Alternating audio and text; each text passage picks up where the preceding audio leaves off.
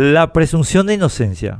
Me parece perverso usar a los niños como excusa para destruir los avances civilizacionales que pueden alejarnos de la barbarie autoritaria. Aunque cueste creerlo, es lo que viene impulsando el Foro Económico Mundial a través de sus empresas autodenominadas organizaciones no gubernamentales. Usar a los niños para demoler la presunción de inocencia es un ejemplo emblemático y ominoso. La presunción de inocencia está expresamente consagrada en el artículo 17 de nuestra Constitución. En el proceso penal o en cualquier otro del cual pudiera derivarse pena o sanción, toda persona tiene derecho a 1 que sea presumida su inocencia. Cualquiera que tenga acceso a la nota que Wikipedia tiene sobre la presunción de inocencia puede leer que sus orígenes se remontan al Talmud de los judíos. Toda persona es inocente hasta que se le encuentre culpable. En consecuencia, cualquier castigo aplicable se postergará hasta que su inocencia haya sido desafiada con éxito.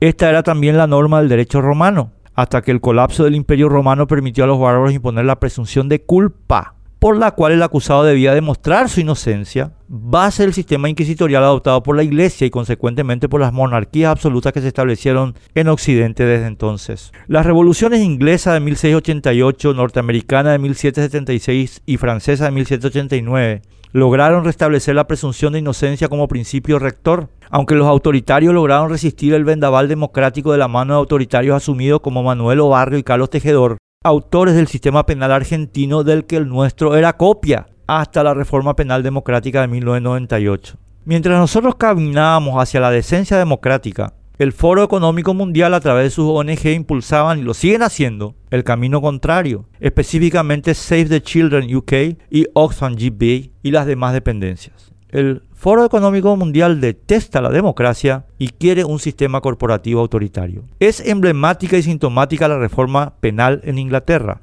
que a instancia de estas organizaciones restableció la bárbara y autoritaria presunción de culpa. Los sospechosos ahora en Inglaterra sufren la presunción de culpa si se niegan a declarar o a entregar datos personales requeridos por la policía. Investigatory Powers Act del año 2000. Esto se hizo con la excusa de prevenir delitos sexuales, en los que los acusados están obligados a aportar pruebas de consentimiento, materializadas después en la Sexual Offenses Act de 2003. Los niños deben ser protegidos, no usados, para establecer herramientas autoritarias como se está haciendo cuando se sostiene que controvertir las pruebas es revictimizar a las víctimas. Los procesos en los que se causa agravio, sin que se permita controvertir las pruebas, no ayudan a los niños, ayudan a los nazis a construir su tiranía no es difícil de entender.